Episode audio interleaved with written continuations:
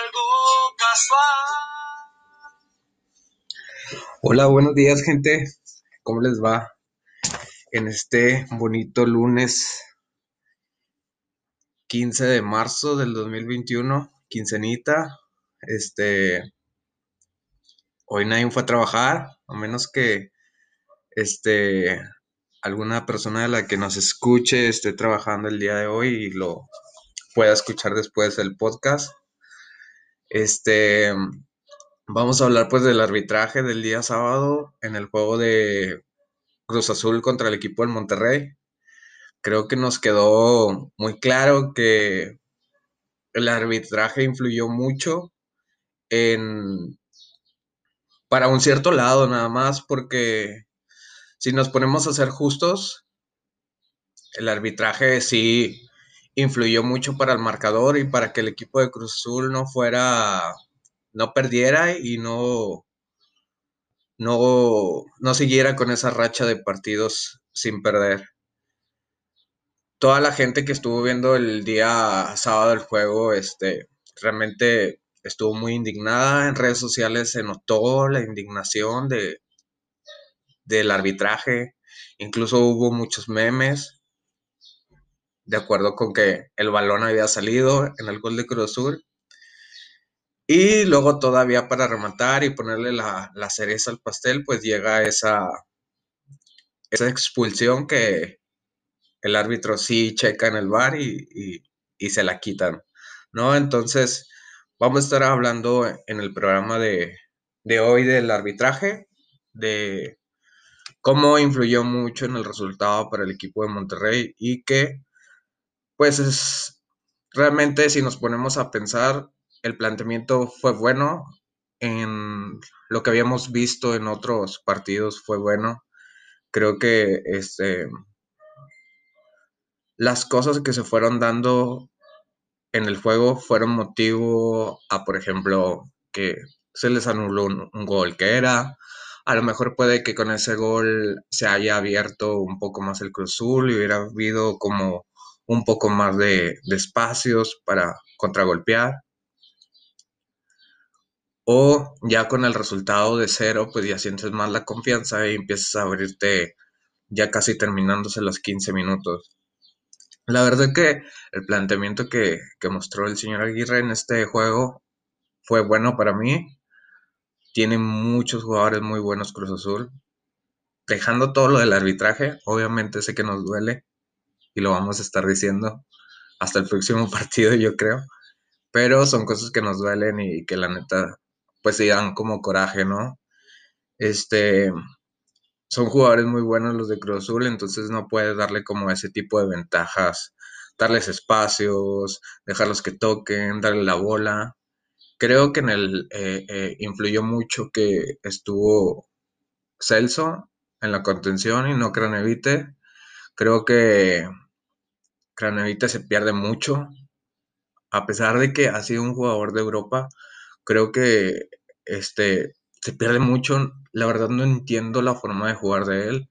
No sé si es presión, fauleo o qué es porque realmente si pones a pensar y, pones como los dos ejemplos, ¿no? Los juegos de Celso y los juegos de Cronevite, Celso siempre está en las jugadas, pero siempre con los tiempos.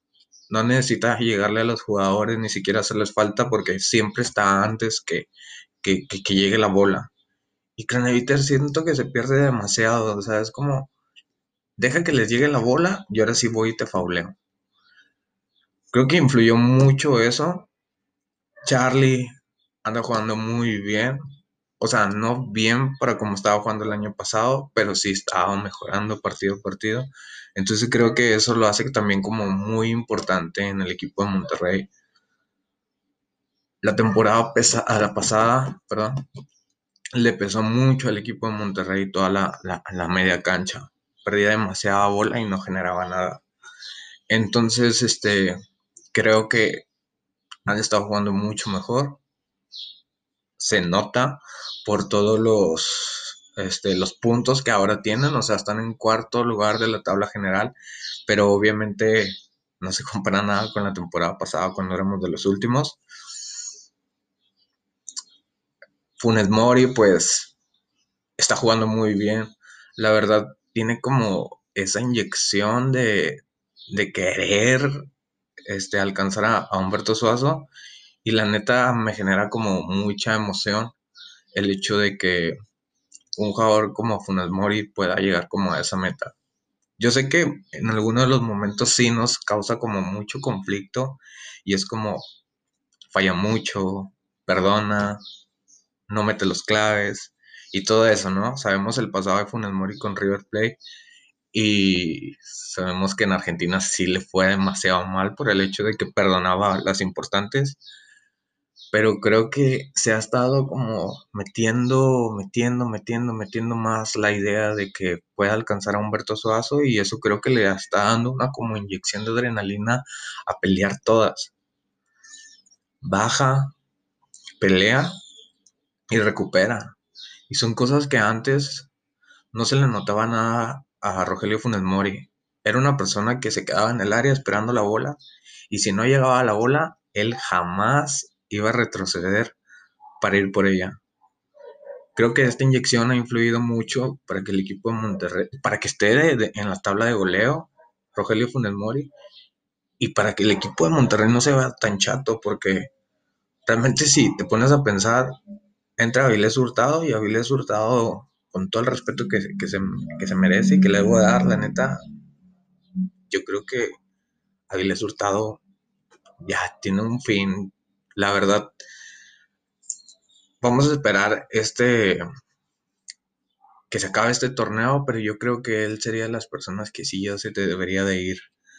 Se le ha hecho pues el equipo le ha tenido paciencia, yo creo que la directiva le ha tenido paciencia por lo que le pasó, por las lesiones, pero realmente no es un jugador que sea, pues sí, que genere, no genera nada.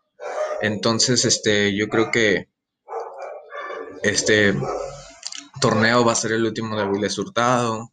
A que lo se le ven ganas. La verdad, yo creo que a él todavía le podrían dar como un poco más de tiempo y paciencia, ya que es un jugador que acaba de llegar. Se está adaptando apenas al, tipo de juego de, de, de Antonio Mohamed. Y ahora que llegó Aguirre, pues espero totalmente diferente el juego. Entonces, yo creo que a él hay que darle el tiempo. Creo que se lo merece. Maxi es de los rescatables de este 11. La verdad es que casi no se nota en el, en el, en el juego, pero sí anda como loco atrás de cualquier pelota, aunque no alcance él, creo que va y lo corre la persigue. Eso la neta para mí es, como algo súper importante porque le enseña a los otros jugadores que cualquier partido se, te la tienes que romper y tienes que ir por la bola y tienes que pelear todo. Y ese tipo de, de cosas son las que hacen que todo el equipo se contagie y juegue mucho mejor. Entonces, Maxi se me hace uno de los jugadores súper importantes junto con Estefan Medina por el otro lado, que también es un jugador súper clave, si Estefan Medina está lesionado, no juega, luego, luego se ve el cambio. Y pues obviamente en la defensa central pues está súper bien. Yo creo que no hay ningún problema ahí. El gol pues todos sabemos qué fue lo que pasó con el gol, ya había salido la bola. El planteamiento creo que estuvo muy bien y muy correcto. El juego se perdió, pero a fin de cuentas seguimos dentro de los mejores cinco de la tabla general. Hay cosas rescatables, la verdad. Tanto como del coraje que nos pasamos el día sábado, hay creo que cosas muy mejorables. Entonces, yo veo a Monterrey clasificado, no en, en repechaje, como los vecinos de enfrente.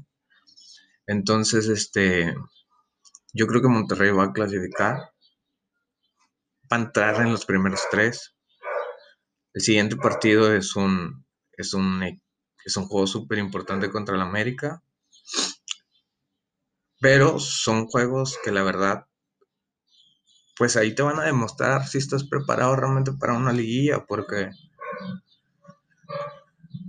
tienes que jugar contra todos, no hay de otra.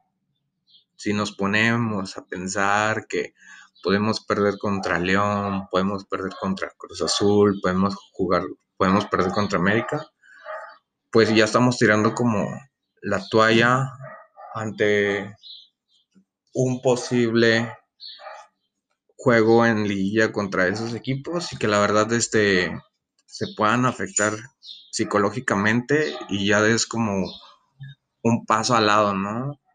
Sabiendo que si juegas contra uno de los equipos importantes y contra los que juegan mejor, ya va a ser como un, pues lo vamos a intentar y ya no vamos con esas hambres de ganar. Qué mejor ganar en un, en, en un, en un partido de, de temporada y, y, toparte en la liguilla y ya saber ganarle, ¿sabes? Yo creo que Monterrey está bien. Obviamente todos quisiéramos que estuviera jugando mucho mejor. A mi persona siento que puede jugar mucho mejor le hacen falta uno que otro jugador que realmente juegue al 100, pero la verdad no tengo duda de que lo vayan a hacer. ¿Por qué? Porque es un equipo que puede hacerlo. Realmente no, no hay problema en cuanto digas, pues a lo mejor este, aquí en esta posición realmente nos hace falta un jugador bueno o un jugador de cambio.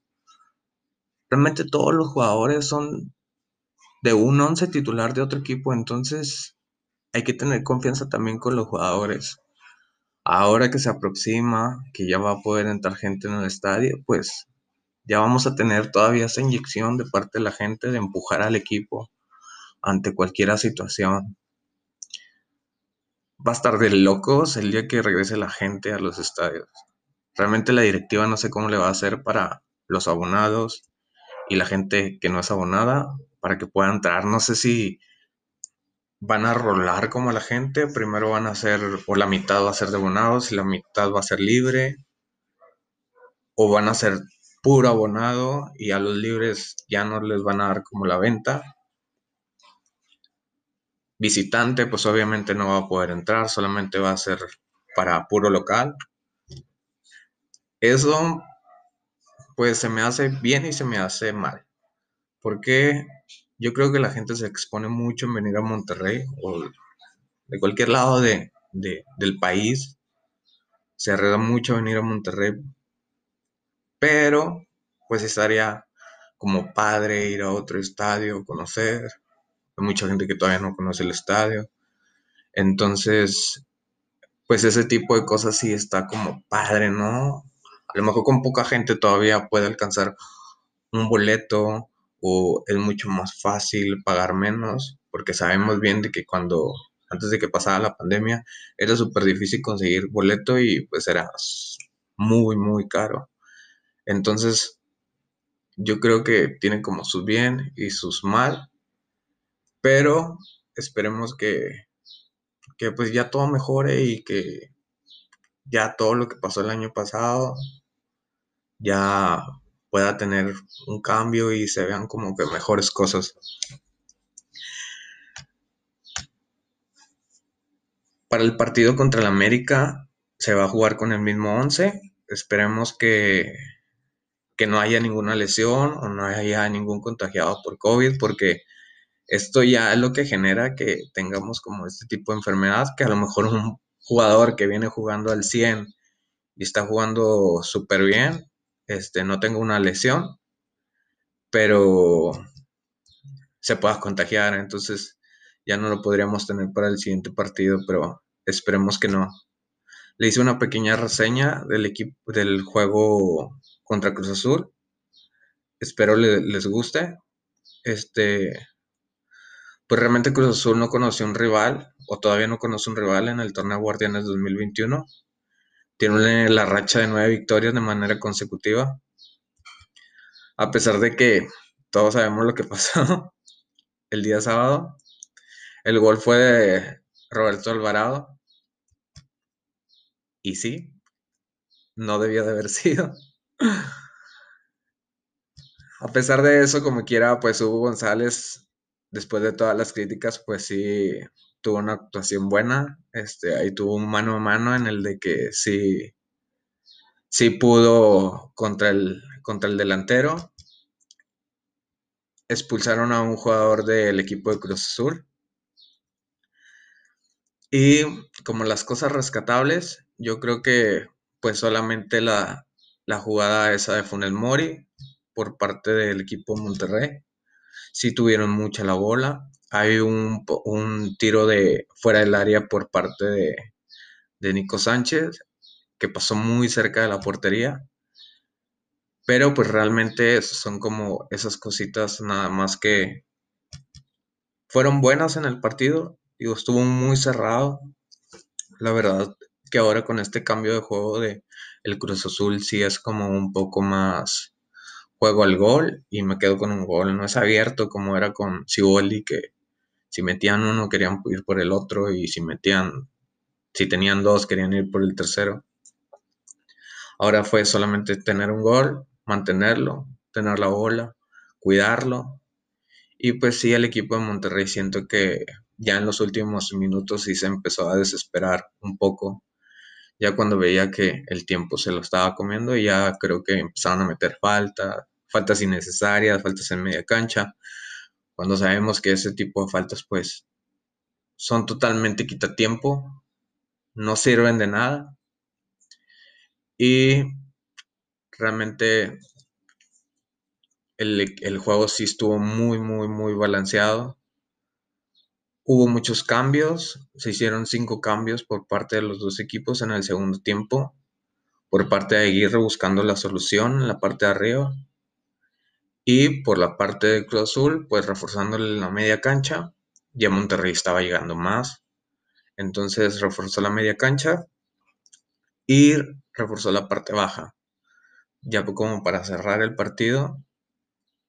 El señor Reynoso dio un buen juego, la verdad propuso muy bien y pues jugó a lo que él sabe jugar, a buscar las opciones por los lados, por las bandas, a meter el gol y a cuidar el gol. Es prácticamente su forma de juego y fue lo que prácticamente hizo el día sábado. Fue un partido muy bueno, cerrado, con muchos errores arbitrales, pero yo sé que el equipo de Monterrey puede hacer mejores las cosas y nos lo va a proponer. Yo estoy muy seguro que va a dar una, una sorpresa en la, en la liguilla y que no nos va a decepcionar.